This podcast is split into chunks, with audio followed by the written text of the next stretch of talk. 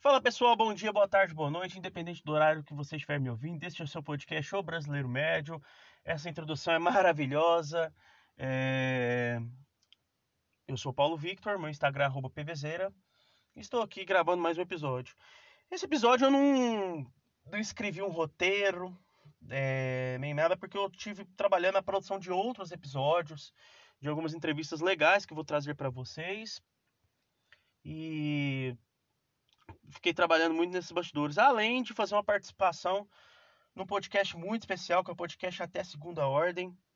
Um pessoal muito bacana que eu tô conhecendo e que tô aprendendo muito com eles. Então a galera sensacional. Em breve vai estar tá saindo o um episódio, eu vou estar tá divulgando nas redes sociais. Inclusive vou mandar um abraço para todos do podcast Até Segunda Ordem.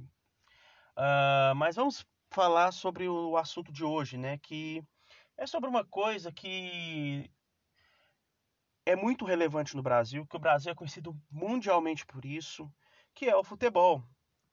O Brasil é conhecido principalmente como país de futebol. Afinal, somos afinal, afial, olha só que porcaria. Isso vai continuar.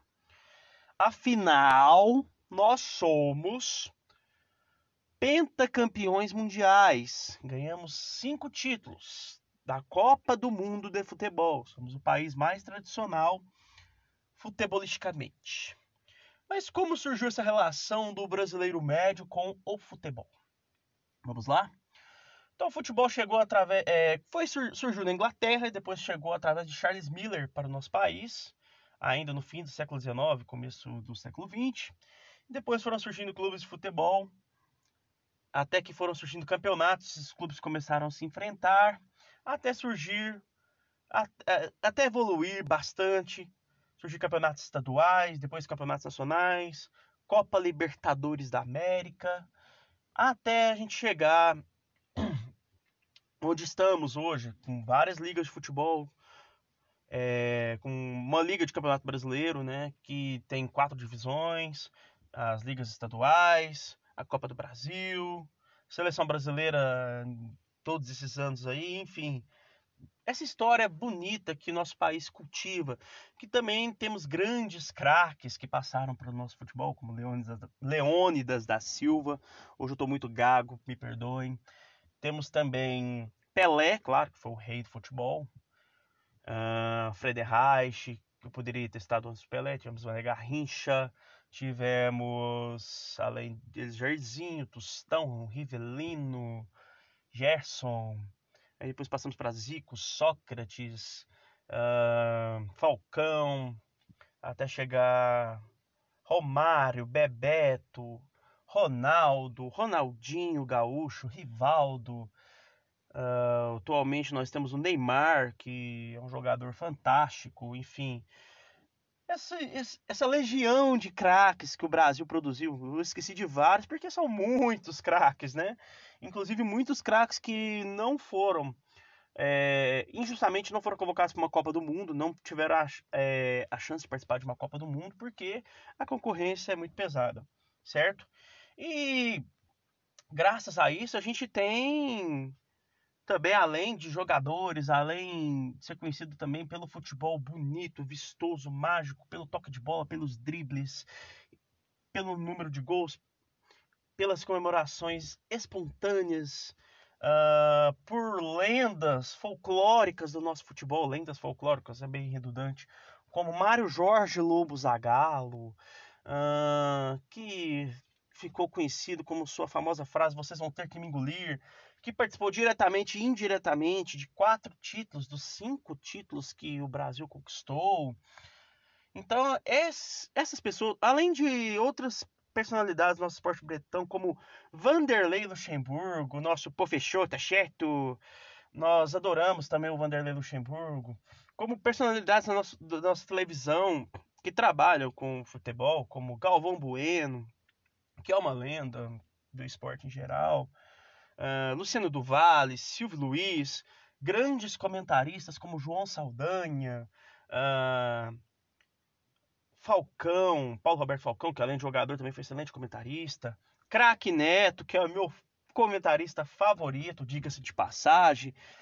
Enfim, futebol nos, é, nos originou vários nomes aí, várias lendas, vários vários folclores aí, vários nomes folclóricos, várias vários bordões que ficaram eternizados com Nelson Rodrigues, que poetizou o futebol, com Skank, que fez músicas maravilhosas como uma partida de futebol que ilustra totalmente o sentimento do brasileiro sobre o esporte. O futebol tem essa história linda.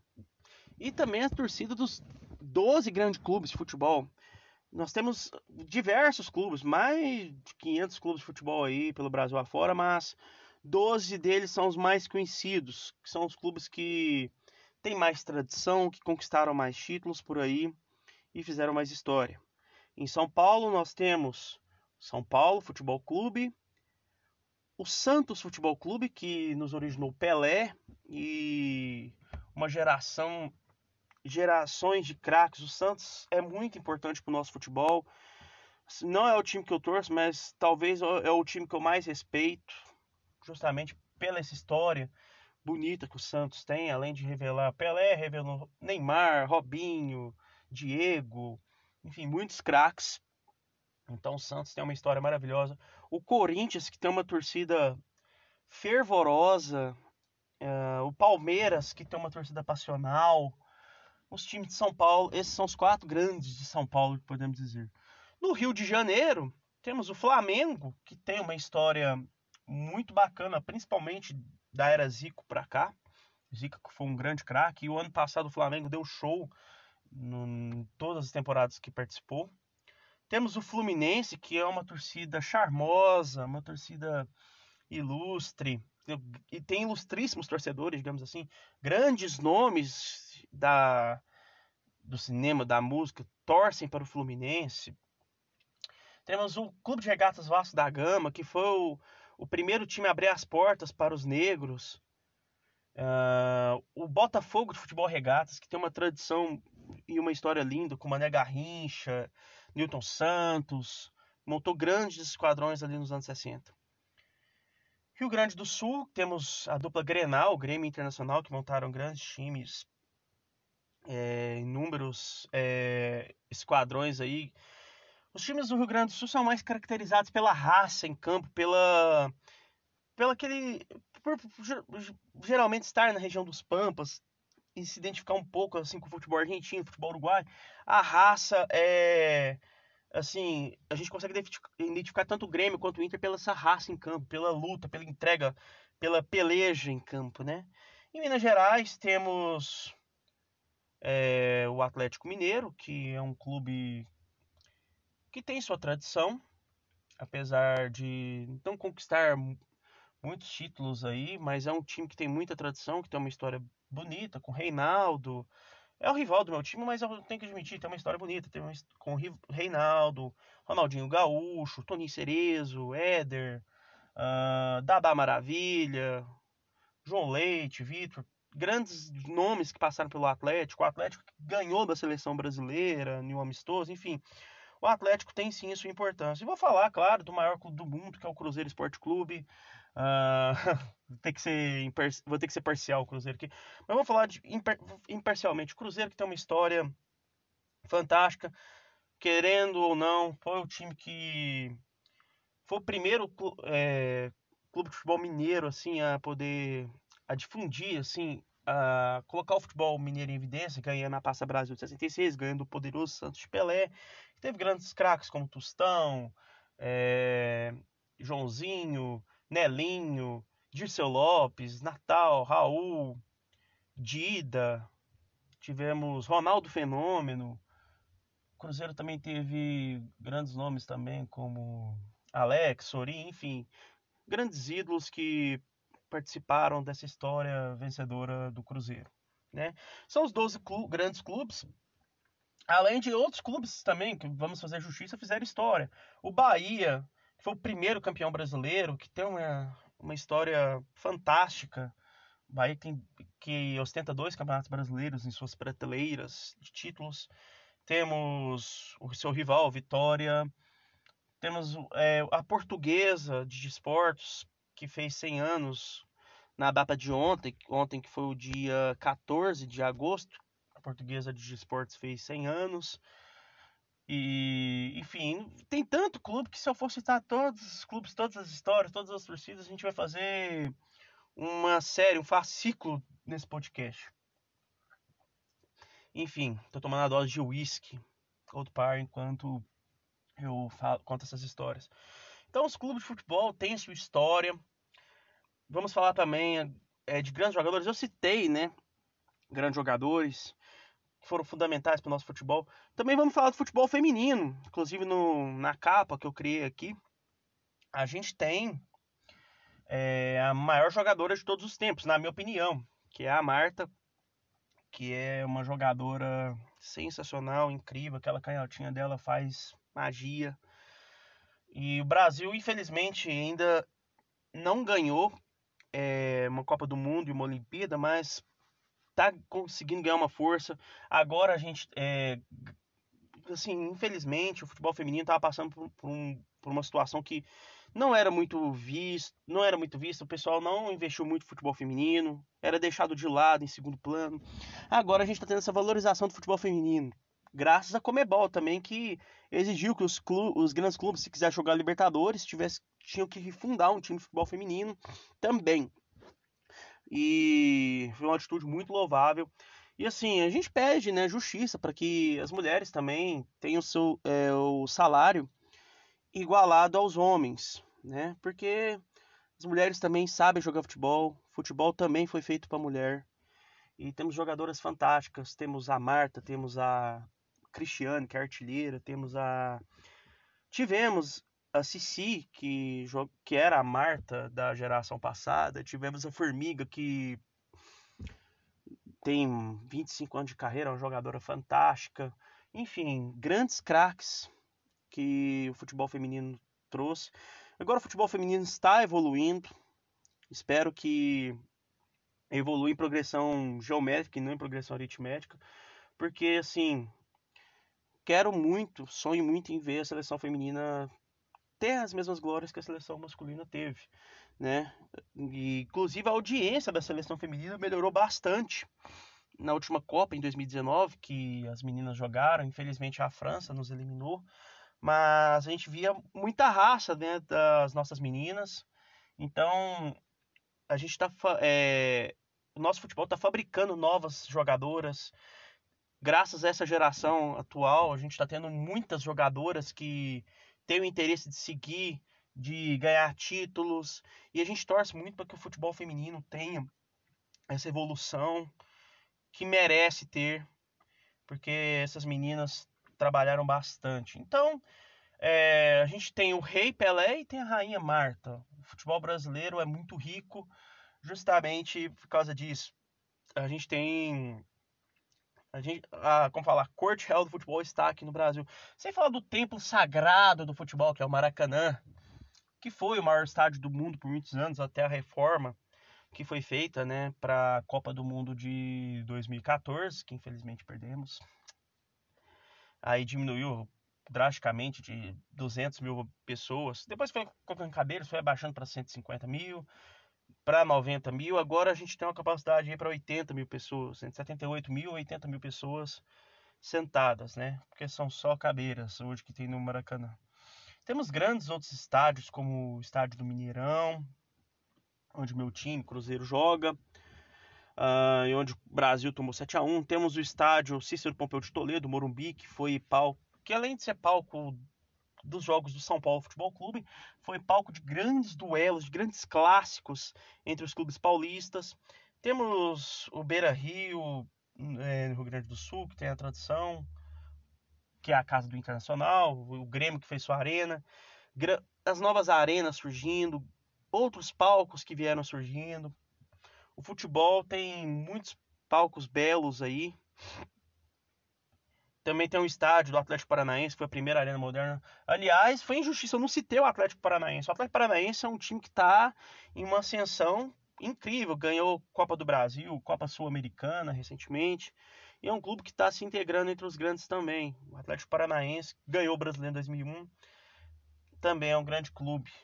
Tinha que ter citado lá no esporte, lá no, lá no lá em Pernambuco, que ganhou um brasileiro em 87 e a Copa do Brasil em 2008. Então, se a gente fosse citar todos os clubes aqui, justiça seja feita, todo, todos os clubes mereciam um espaço aqui, igual o Paysandu, que ganhou a Copa dos Campeões, infelizmente em cima do meu Cruzeiro, que eu chorei bastante, eu tinha 8 anos. Enfim, enfim tem muitos clubes é, com histórias bonitas, com histórias que nos emocionaram. A Chapecoense, também que gosta americana, que infelizmente teve aquela tragédia. Se a gente for citar todo mundo aqui, é, o, vídeo, o áudio, o podcast, oh, fica muito extenso, né? Vamos falar é, dos, dos, grandes, dos grandes craques, né? Que fizeram história. O Rei Pelé, que fez 1.281 gols ganhou três Copas do Mundo, Ronaldo, que ganhou duas Copas do Mundo, Romário, que fez mil gols, somando todos os gols, e foi fundamental na conquista de 94. Uh, ah, o Zico, que infelizmente não conquistou uma Copa do Mundo, mas merecia, porque jogava demais. Hoje a gente tem o Neymar, que merece muito ganhar a Copa do Mundo, é um jogador vencedor decisivo, que por todos os clubes que passou, decidiu então a gente tem inúmeros craques. E eu falei também, né, de grandes figuras da televisão. Justiça seja feita. A gente falar da Globo que, e da Bandeirantes, principalmente, que foram emissoras que marcaram com a transmissão, que nos, der, que nos deram muitas transmissões importantes aí de títulos, tanto da seleção quanto dos clubes, né? Principalmente nas vozes eh, de Galvão Bueno, Luciano do e Silvio Luiz, além de outros grandes narradores que tivemos. Né? Quem nunca vai esquecer do Galvão é, abraçado com o Pelé, gritando é tetra, é tetra campeão, quando tocava o tema da vitória. O Luciano do Vale, com aquela narração marcante, estupenda. Por exemplo, teve uma narração que ele fez do gol da Marta contra os Estados Unidos na Copa Feminina de 2007, que foi um gol genial, ela dá uma meia lua de costas e ele fala que gênio, não dá, não há palavras para descrever o gol de Marta. E o Silvio Luiz, com seus clássicos bordões, balançou o capim no fundo do gol, é, olho no lance, o que, que eu vou dizer lá em casa, pelo amor dos meus filhinhos. Então esses bordões que marcaram o nosso futebol, além de também de grandes locutores do rádio, como José Silvério, Osmar Santos, uh, grandes nomes aí, Jorge Amaral, Valdir Cury, não sei se eu falei o nome certo, é Valdir Amaral, perdão, olha, eu tô eu... Não, se é Valdir Amaral, Jorge não sei, tô confundindo os nomes aí. Januário de Oliveira, também que foi um estupendo narrador, que também trabalhava com bordões. Então esses bordões fazem parte também do nosso futebol, né? É, são bordões inesquecíveis, são bordões que marcaram, narrações que marcaram o coração de bilhões de torcedores brasileiros, né? Sem falar é, do que o nosso país é mais conhecido pelas Copas do Mundo, né? Ganhamos em 1958 na Suécia, em 1962 no Chile, com o show do Mané Garrincha que foi absurdo, jogou demais. Aquela seleção mágica de 70, que era uma constelação. É, eu pude assistir os jogos aí das, nas reprises que passaram na Sport TV. E claro, assim, por mais que o estilo de jogo era diferente do estilo de jogo acelerado de hoje, era bonito ver o charme daquele futebol, aqueles lançamentos rápidos, precisos do Gerson, o domínio de bola do Pelé, as jogadas geniais do Pelé, o chute do Rivelino, a inteligência do Tostão cara, você fica. E o oportunismo, o oportunismo do Jardim, cara, você fica encantado com cada jogador, enfim, é mágico. Aí o Brasil passou por um ostracismo de 24 anos sem ganhar uma Copa. Geração, a geração do Zico, essa geração que infelizmente merecia uma Copa, chegou em 82, teve a tragédia de Sarriá, não ganhou a Copa, foi muito triste, mas bateu na trave em 86 de novo. Em 90 teve aquela entre safra das duas gerações. O Brasil meio que passou vergonha nas oitavas, perdendo para a Argentina. Mas era uma grande Argentina com Maradona, que jogava o fim da bola. Aí chegou essa geração de 94, os caras que para mim foi uma geração estupenda, que coincide muito com a geração de 2002, que teve a Inter Safra em 98 e jogaram até juntos. Essa geração que durou de 94 a 2006 foi uma geração fantástica, né? Que ganhou a Copa de 94 com muita raça nos pênaltis contra a Itália. Foi muita emoção, muito sofrimento. 94, inclusive, foi o ano que que essa pessoa, essa pessoa que vos fala veio a nascer, né? E 98 teve o vice para a França. Se vocês soubessem o que aconteceu, ficariam enojados. onde criou as, onde surgiu as teorias da conspiração, que eu falei em episódios anteriores, com meu amigo Vitor Ellerding, né? Mas o Brasil tinha uma excelente seleção. Em 2002, que foi uma vitória fantástica, com Ronaldo e Rivaldo jogando absurdo, fino da bola. Sete vitórias, o Brasil ganhou todos os jogos na campanha de 2002. Bateu a Alemanha de Oliver Kahn por 2 a 0 Foi a primeira Copa que eu assisti. Eu lembro da Copa de 98, né? Só lembro de relance.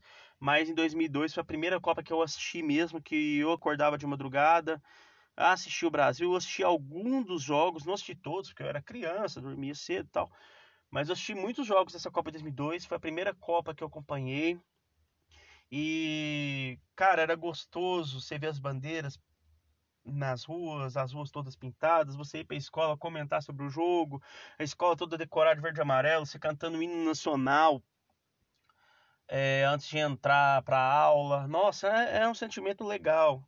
Aí, desde então, nós não ganhamos mais Copa, fracassamos em 2006 com uma seleção de estrelas. Em 2010 tivemos uma seleção mais aguerrida, porém não vencemos a Holanda, que nos eliminou. 2014 foi o, a tragédia, o 7 a 1 que a gente ficou assim besta do que a gente não estava acreditando que aquilo estava acontecendo. Em 100 anos de seleção brasileira, que surgiu em 1914, em 2014, no seu centenário, aconteceu aquela vergonha em casa, né, para a Alemanha, foi triste. Em 2018, Brasil tinha uma boa seleção, porém perdeu para a Bélgica em falhas individuais de alguns jogadores. Porém, em 2022 a gente acredita que essa nova safra aí e o Neymar já experiente com 30 anos de idade, né, que ele vai ter na época da Copa, a gente acredita que a seleção pode vingar, né? E a gente espera também, como eu já disse antes do futebol feminino, que em 2023 o futebol feminino é, colha frutos né, de, dessa geração que plantou, né, que lutou bastante. Esperamos que essa geração consiga 2023 uma Copa do Mundo, que a seleção feminina merece. Além das Olimpíadas, que agora foram adiadas devido à pandemia, que acho que vai acontecer em 2021. Espero muito que a seleção feminina é, mostre por que veio, mostre que é capaz de ganhar o ouro. Né? E eu sei que Brasil tem grandes chances, né? Então esse é um episódio especial sobre futebol. Queria agradecer muito a todos vocês. É, em breve a gente está surgindo e a gente está surgindo, olha. E em breve a gente vai fazer novos episódios aí com um roteiro elaborado. Esse não teve, esse foi no puro improviso. a gente vai fazer episódios aí com entrevistas, né? Muito bacanas vamos conhecer cultura de outros países aí, porque o brasileiro médio também é cosmopolita. E é isso aí, gente. Muito obrigado e agradeço, me sigam no Instagram, pvzeira, e tchau, tchau.